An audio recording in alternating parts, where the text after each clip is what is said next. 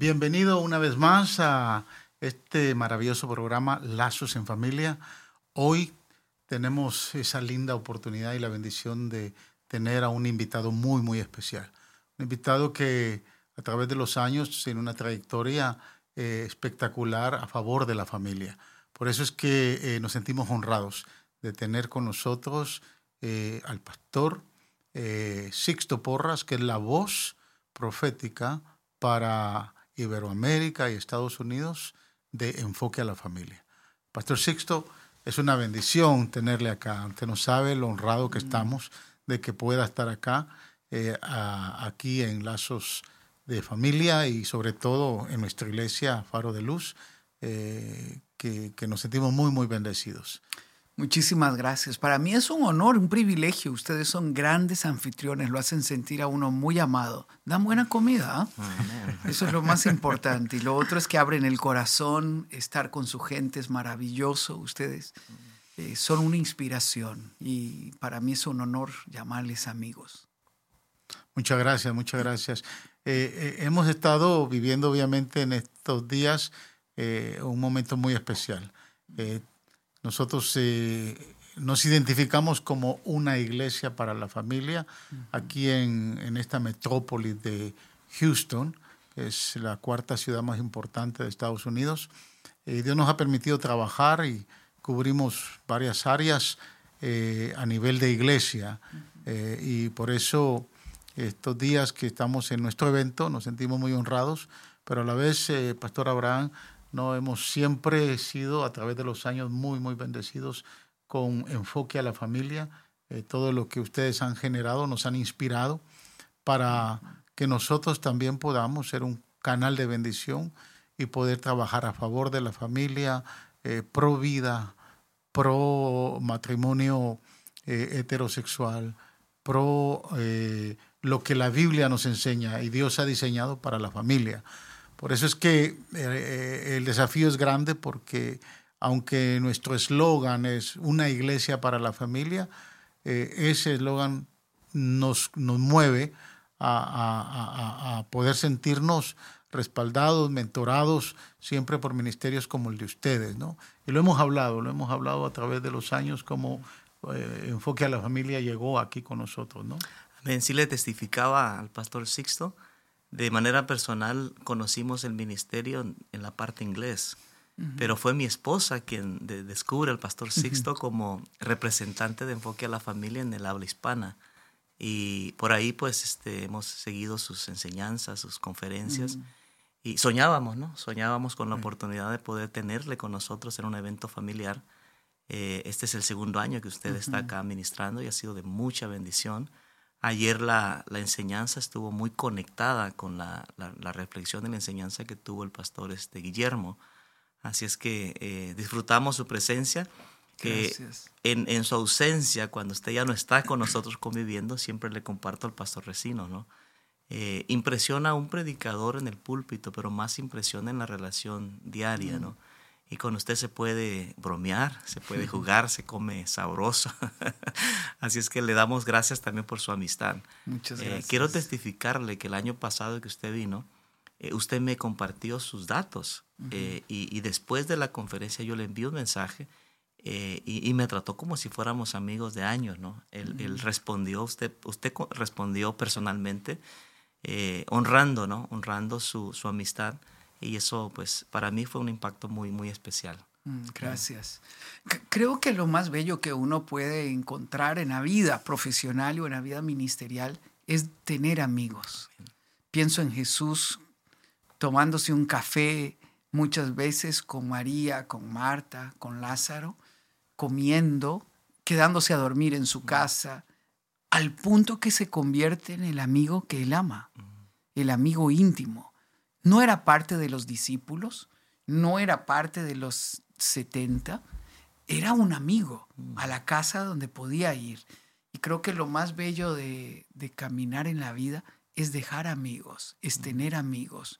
Y ustedes se han convertido en eso. Ustedes son parte de ese tesoro maravilloso y escuchar cómo aman, cómo admiran enfoque a la familia es, es hermoso. Es, es nuestro sueño hecho realidad Eh, todo lo que hacemos, lo que producimos, lo que creamos, lo que innovamos, está pensando en cómo acompañar a nuestros amigos en el cumplimiento de la misión de edificar familias fuertes.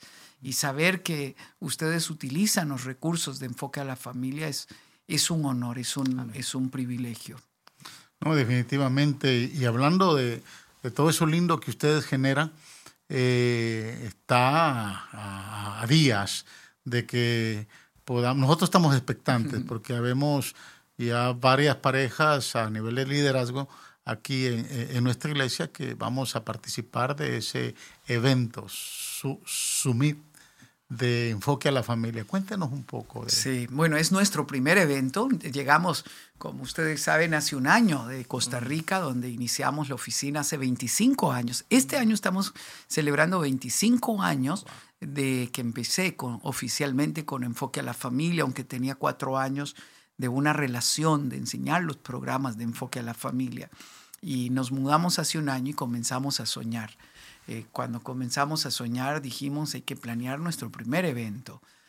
Eh, para nuestra sorpresa, todo lo que planeamos nos ha sobrepasado, porque decíamos, hagamos un evento para unos 100 pastores que vengan de todo Estados Unidos y de varios países. Eh, nuestro vicepresidente Ken Windeback dijo, no, ¿y por qué no lo llevamos a 300 personas? Y cuando lo escuché yo dije, bueno, eso es muy difícil. Bueno, vamos a ser cerca de 400 personas. Y eso es hermoso. Más de 300 personas en vivo, más de 150 personas en línea, más un equipo de trabajo que vamos a estar para atenderles. Allá en el campus de Focus on the Family vamos a ser unas 400 personas. Nos estamos preparando con mucha ilusión, con mucha alegría, con mucho detalle para atenderles como ustedes merecen. Mm. Estamos orando por ustedes. Me han robado el sueño, debo confesarles eso, porque estoy pensando en las prédicas que voy a dar, en, en cada detalle, muchas reuniones de trabajo, en qué nos falta, qué rótulo ponemos, cómo los atendemos, cómo los dirigimos, cuál es la comida que vamos a contratar, mm. qué les vamos a obsequiar, cómo está la, la agenda, ¿Qué detalles podemos, podemos tener? Eso es el corazón que tenemos. Están viniendo personas de 22 estados, eh, un 70% de Estados Unidos, este, un 30% de 12 países de eh, América Latina, desde Argentina, Chile, Ecuador, Costa Rica, Panamá, líderes claves maravillosos eh, que están viniendo con hambre de intercambiar experiencias, hambre de conocer los recursos de enfoque a la familia y deseosos de ampliar su red de amigos. Mm. Ese es mi sueño. Mi sueño es que conozcan a otros colegas que como ustedes están pagando el precio, están visionando, están impactando la comunidad y que juntos podamos crecer en esta, en esta dinámica. Todos tenemos mucha ilusión ver que ustedes admiran a Jim Daly, mm. nuestro presidente, van a tener tiempo de saludarle, van a tener tiempo de escucharle, de escuchar su vida eh, y de estar en el campus de enfoque a la familia. Es, para mí es inspirador desde que voy hace más de 25 años y, y sigue siendo inspirador. Hay pastores que están viniendo como ustedes, el pastor Edwin Castro trae 16 personas de su iglesia, todo su staff de liderazgo, eh, pastores que están viniendo desde Phoenix en auto, mm. entonces van a venir en caravana eh, hasta llegar a Colorado Springs. Eh, muchos pastores de Texas, amigos que hemos ido haciendo en el camino, están, están viniendo. Pero es lindo sentir lo que Elías, Elías dijo, solo yo he quedado. A veces uno piensa que solo uno ha quedado, que solo a mí me pasan estas cosas, que solo yo vivo esta realidad. Y el Señor dice, no, no, no, no, hay siete mil como tú que no han doblado sus rodillas. Y cuando uno encuentra a otros colegas que sueñan, que trabajan, que visionan, uno se siente acompañado en esto. Y ustedes eh, son una inspiración eh, siempre que les escucho y les veo. Y ya hemos comenzado a vivir el Congreso, ya, mm. ya, ya estuvimos haciendo llamadas a Guatemala, eh, estuvimos hablando con colegas que van a venir y entrelazando eh, iniciativas, ¿no? Cuando yo veo eso, mi gozo es cumplido, mm. mi alegría se, se, se cumple, porque hacemos que el reino crezca, hacemos que el Evangelio corra Hacemos que familias sean impactadas. Por eso es, es hermoso. Así es que ya no les voy a adelantar más cosas, ¿no? Porque espero que disfrutemos ese tiempo. Estamos orando por el clima. Va a haber, creo que uno de los días nieve, otro día va a haber un poquito de lluvia. Extraño en Colorado Springs, ¿no?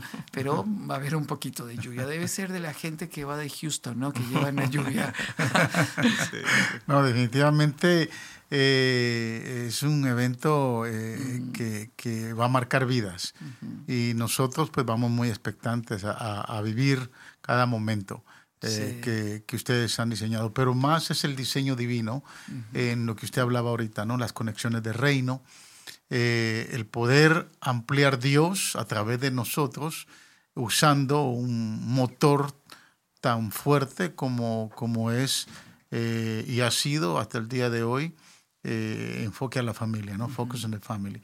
Eh, definitivamente, usted es una fuerza motriz que, que, genera otros, otras partes del cuerpo y, y, entonces va cobrando vida lo que Dios diseña. Y uno a veces se queda sorprendido, ¿no?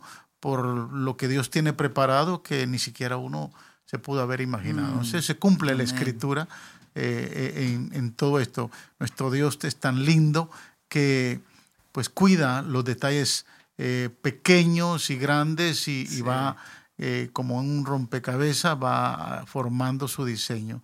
Y nosotros estamos expectantes eh, en todo esto, ¿no? Pastor Abraham decía ahorita que una de las grandes bendiciones en conocerle es conocer no solo a Sixto Porras como la voz representante de español de focus on the family, de enfoque a la familia.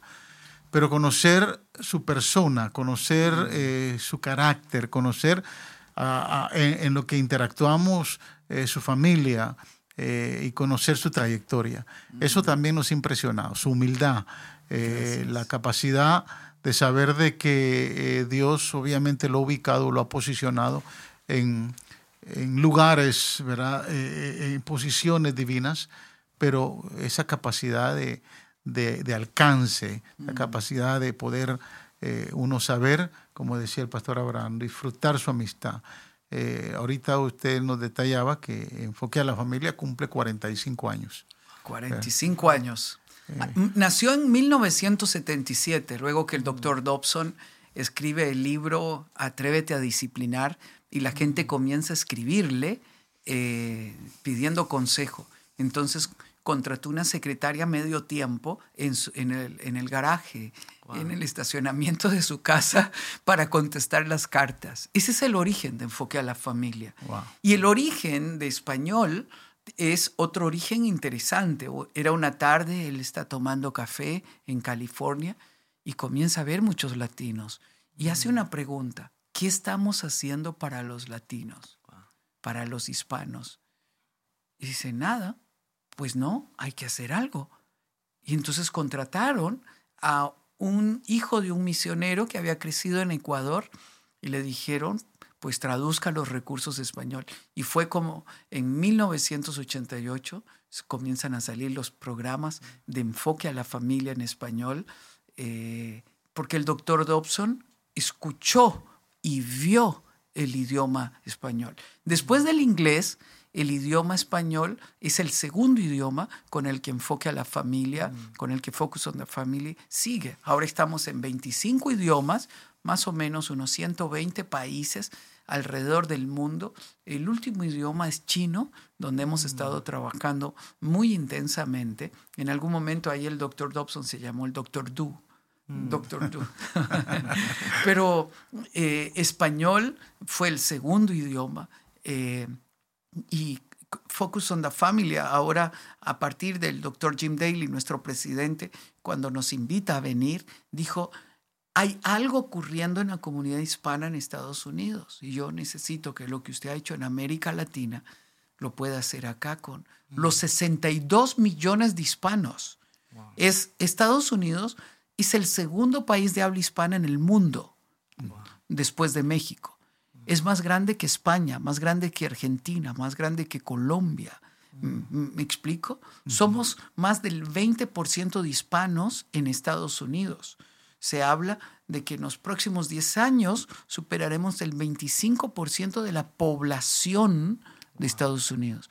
Los hispanos hoy podemos elegir presidente en Estados Unidos, podemos determinar el destino de esta nación.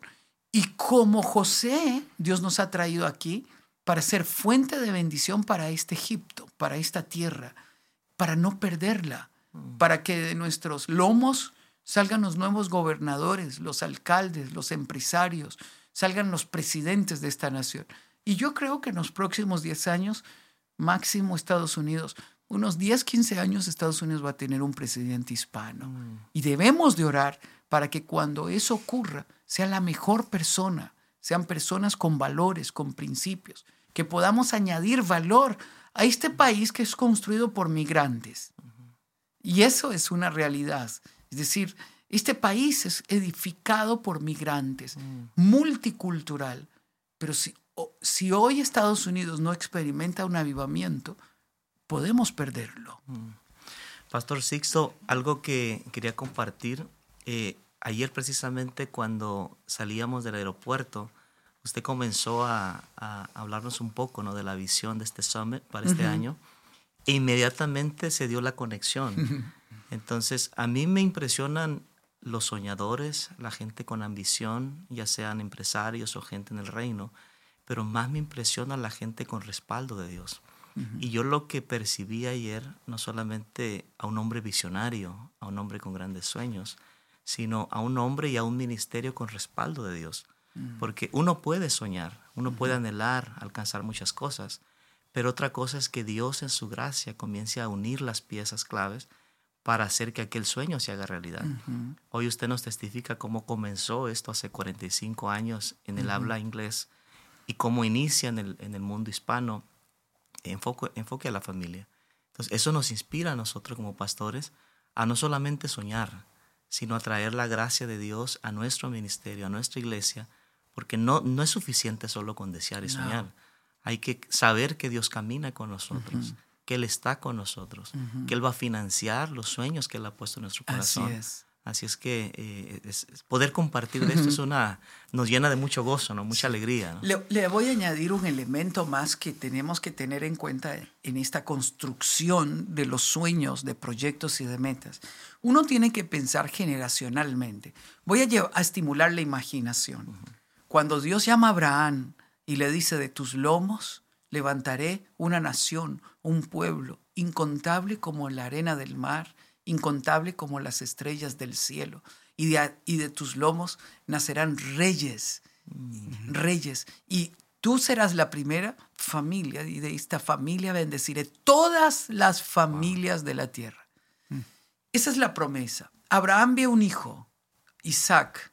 Este hijo, igual que Abraham y su nieto, Jacob, viven en tiendas de campaña como extranjeros en la tierra que un día Dios daría a su descendencia.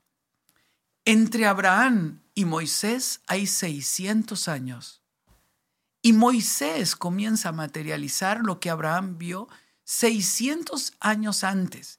Y es Moisés quien deja el pueblo a la orilla de la tierra prometida. Mm. Quiere decir que nuestros sueños, por el respaldo de Dios, tenemos que entender que tienen un alcance generacional.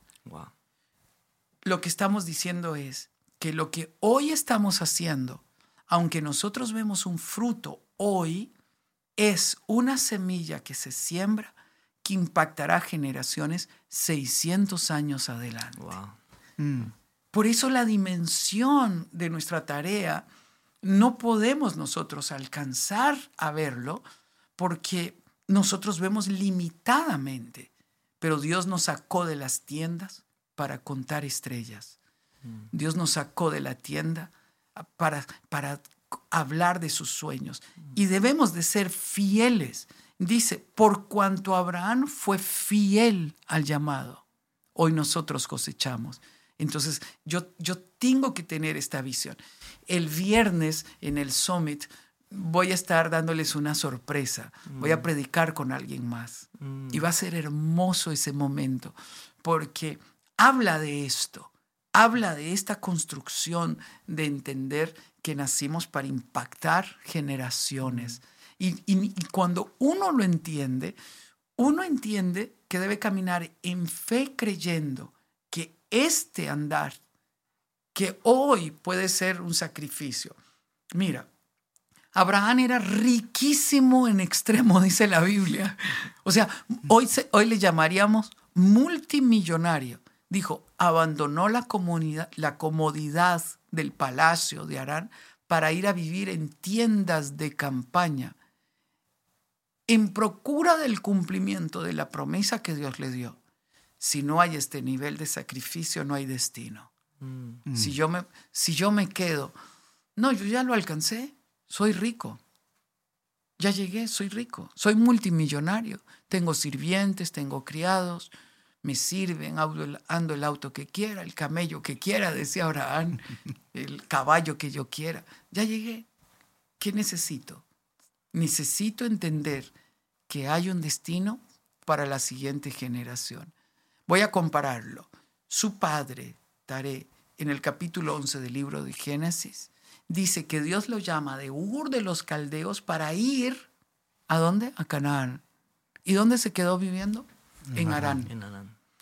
Dice, pero se quedó viviendo en Arán. Pero no habla nada más. Siempre Tare es un héroe de la fe, ¿eh? porque sale en obediencia y trae consigo a Abraham y a Lot. Entonces, nosotros somos o un pero en la historia o somos un Abraham. Mm. Uno que pudo llegar y no llegó y uno que llegó. Cada uno de nosotros tiene que elegir. Eh, o yo soy una historia que quiere olvidarse o yo soy una historia que quiere contarse. Mm. Y este es el reto que debemos de, tener en nuestro corazón. Por eso es emocionante y cuando yo te escucho yo puedo decir solo la gracia de Dios. También debo confesar que han habido muchos momentos de dolor, muchos momentos donde yo también he fallado, muchos desiertos donde yo digo de esta no salgo, eh, muchos momentos donde me he preguntado cómo proveerá, muchos momentos donde he dicho ¿cómo multiplicará? Porque yo no veo que esto se multiplique. Muchos momentos de dolor cuando yo miraba a mis hijos extraviados, un poco distraídos, y decía, Señor, y hoy están sirviendo al Señor a nuestro lado, caminando al lado de nosotros. Eh, por eso yo, yo sí puedo decirte que es caminar en fidelidad, en perseverar, en creer que este caminar en tiendas, aunque parezca extraño, hablando de Abraham, y comenzó a caminar en una tierra tomada por otro pueblo, lleno. Es decir, podía haberlo llevado, si había tanta tierra, una tierra desocupada y dársela. No, pero era esta tierra, la tierra de Canaán. Era una tierra eh, ocupada, es decir, era un imposible, con todos los imposibles. Abraham, 100 años, Sara, estéril y anciana. Eh, ya estaban en el decaimiento, dice Hebreos 11. Un hombre casi muerto, me encanta el detalle que dice. Uno, de un hombre casi muerto nace toda una nación. Por eso de cada uno de nosotros hay una historia que, que, se, que se cuenta y nos toca a nosotros determinar cómo queremos vivirla. Pastor, es interesante, ¿no? especialmente si conectamos eso con lo que usted ahorita nos mencionaba, acerca de, de, quiénes somos nosotros los hispanos en Estados Unidos. Eh, uno de los detalles que le dimos a este, a este programa eh, eh, de llamarlos lazos familiares es por la necesidad de mantener esos lazos, que no son tan fáciles, es el desafío más grande que tenemos como, como iglesia, pero como, como comunidad, porque fácilmente nos podemos adaptar. Nos adaptamos a una sociedad, a un sistema, nos adaptamos a, los valores del lugar, pero eso también nos deja ver que Dios a nosotros como comunidad, como, como, eh, eh, como pueblo, como cultura, hemos llegado a este país y especialmente nosotros la iglesia, que hoy por hoy eh, la iglesia en Estados Unidos, la iglesia hispana en Estados Unidos representa un buen porcentaje y que Dios nos está usando.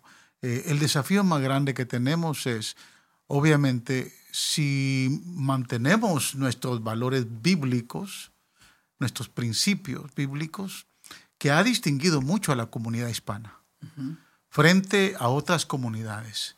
Entonces, ¿cómo usted ve el panorama eh, y, realmente lo que como iglesia tendríamos que mm. hacer para saber que en esta nación la iglesia sigue teniendo una representación significativa desde, la, desde, el enfoque divino? Terminaba de predicar en una iglesia en, acá en Texas y al final de la reunión había café, bocadillos, y yo miré que pasaban las horas y nadie se iba. Entonces le pregunto al pastor, pastor, le digo, veo que esta comunidad no quiere irse. Dice, no, es que es nuestro domingo, es el día de comunidad. Dice, muchos de ellos trabajan horas de horas de horas, no socializan y aquí las familias se encuentran. Las familias se aman. Los niños y los jóvenes juegan y sienten esta vida de comunidad. Si usted estudia las culturas que han tenido éxito generacionalmente, son aquellas que tienen sentido de comunidad. los pueblos que se autodestruyen son aquellos que se serrucharon el piso a ellos mismos. Mm. Usted escucha a los multimillonarios decir, esto lo inició mi tatarabuelo.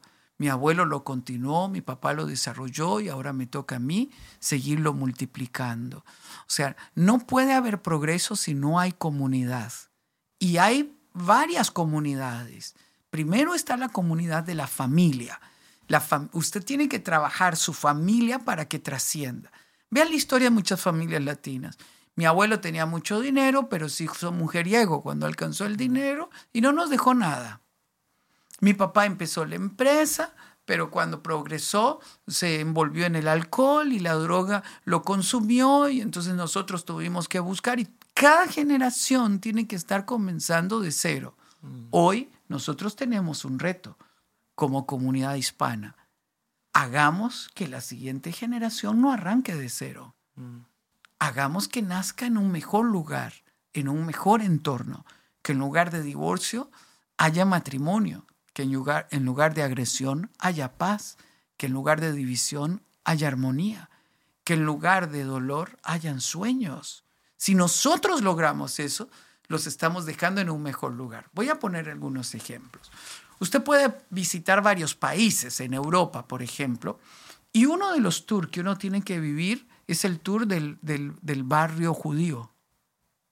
Y usted va a encontrar el barrio judío. ¿Por qué hay un barrio judío?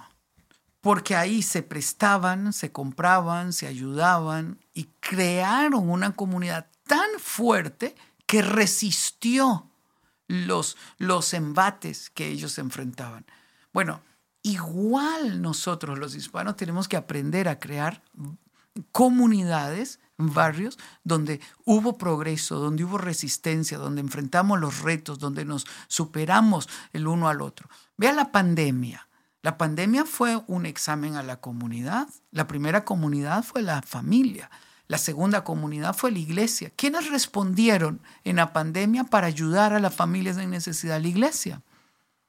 La iglesia respondió. La iglesia porque tenemos sensibilidad, porque estamos entrenados para hacerlo, porque tenemos sentido de comunidad. Por eso la iglesia tiene que ser nuestra segunda comunidad donde yo me comprometa, donde yo sea parte de un grupo pequeño, donde yo sirva, donde yo tenga, donde yo tenga Lázaro, donde yo tenga María, donde yo tenga Marta, con quien comer, con quien reír, donde tenga amigos del alma, donde mis hijos se casen, donde, donde mis nietos crezcan. Bueno, esta es la comunidad de la iglesia donde nos apoyamos, donde hacemos negocios entre nosotros, donde compramos y vendemos entre nosotros, donde hacemos ministerio juntos eh, para impactar nuestros países de origen, ¿no?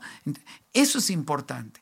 El peligro que hay hoy en Estados Unidos para la comunidad hispana es que los antivalores nos consuman. Por ejemplo, el consumismo o la ambición desmedida. Mm. El que yo quiera tener por tener. El que yo no, yo ya pierda el espíritu de la satisfacción y del deleite por la vida. Y que ahora yo quiera una troca más grande, y que quiera una casa más grande, y que quiera una casa en la playa, y que quiera un, un yate, y que quiera... Entonces yo siempre estaré trabajando para tener cosas pero yo tengo que tener cuidado. El otro día hablaba con un millonario de Canadá y hablábamos de la iglesia en Canadá. Y le digo, ¿cuál es el reto de la iglesia en Canadá? Que tenemos tanto que todos los fines de semana uno quiere ir a andar en el barco, en el yate, ir a la playa y ya no quiere ir a la iglesia, ya no necesito a Dios. Ese es nuestro problema. Bueno, ese es el desafío que tiene la comunidad, porque cuando usted tiene necesidad, cuando usted tiene dolor, usted le es fácil, natural venir a la iglesia. Pero cuando usted progresa, cuando usted le va bien, ahí es donde usted tiene que caer de rodillas mm. y clamar a Dios y decirle, no quites tu espíritu de mí, guárdame, que la riqueza no confunda mi vida, que el progreso no me atrape para abandonar mi familia. ¿Me explico? Entonces, es el cuidado que tenemos que tener que este ambiente no nos consuma a nosotros y nos separe de Dios, sino que más bien mantengamos un alto sentido de comunidad. No, interesante, ¿no? Porque sí sigue siendo un desafío muy fuerte dentro de nuestra comunidad y nosotros somos la iglesia que va al frente, ¿no? Definitivamente eh, se, se, se tiene que provocar más trabajo para que esa conexión permanezca, Así ¿verdad? Y que el legado, ¿verdad? pueda traspasarse, ¿no? pueda llegar a los que vienen detrás de nosotros. Eh, para terminar eh, este, este tiempo tan, tan especial que Dios nos está entregando, eh, enfoque a la familia es un ministerio muy enriquecido en términos de la experiencia, la trayectoria, los recursos, no solo el recurso humano que tienen y obviamente todo lo que han generado. Eh, pero si directamente nosotros como iglesia, nosotros estamos aquí, eh, obviamente en Houston, ustedes están en Colorado, en términos de, del headquarters, ¿no? en términos de, de, lugar de operaciones. Eh, y entendiendo que tenemos una visión de reino, yo le pregunto a Sixto Porras, ¿qué enfoque a la familia pudiera esperar de nosotros? como iglesia, eh, porque definitivamente eh, nos han inspirado, nos han bendecido, pero somos el cuerpo de Cristo. Y, ahorita en este país eh, creo que si no andamos en el bote todos, ¿verdad? vamos a hundirnos. Y, realmente esto tiene que ver mucho con, independientemente del ministerio que usted, Dios le haya eh, permitido dirigir en esta nación, ya sea porque usted esté en, California, en Nueva York, en Chicago, en Miami, eh, en Houston, en Colorado o en cualquier ciudad de esta gran nación donde Dios nos permitió llegar. Pero todos estamos eh, enfocados en una sola misión, es de hacer iglesia y cumplir la voluntad de Dios. Definitivamente hay ministerios con mayor envergadura, con mayor trascendencia y que de los cuales tenemos que aprender. Pero eh, siendo cobertura en áreas tan importantes como es la familia, eh, nosotros eh, mm. nos resta decir, ¿qué más podríamos hacer nosotros? Cuando yo escucho su pregunta, solo puede venir de un visionario, porque en lugar de decir, ¿qué me pueden dar? es qué más yo puedo dar. Y eso me encanta, yo los felicito, pastor. Ahora déjenme estimular la imaginación de ustedes. Cuando ustedes me dicen qué más pueden ustedes hacer, impacten su comunidad y entrenemos a nuestra comunidad para que vayan a ser los Josés, las Esther y los Daniel que cambien la comunidad. Uno de nuestros problemas como iglesia es que nos podemos quedar en una vivencia cúltica, en una vivencia de iglesia, mirando hacia adentro. Y yo quiero animarles a que entendamos que nos ha dado Dios tanta riqueza para poder mirar hacia afuera. Caminen afuera y pregúntense cómo yo puedo impactar esta comunidad. ¿Cómo puedo ayudar a estos padres que no saben ser padres? Mm. ¿Cómo puedo ayudar a estos matrimonios que están luchando? Si los que venimos a la iglesia nos cuesta, donde, donde todos los domingos y los entre semana estamos siendo entrenados para amar, ¿cómo lo hará alguien sin Cristo? Entonces, volvamos nuestra vista a la comunidad.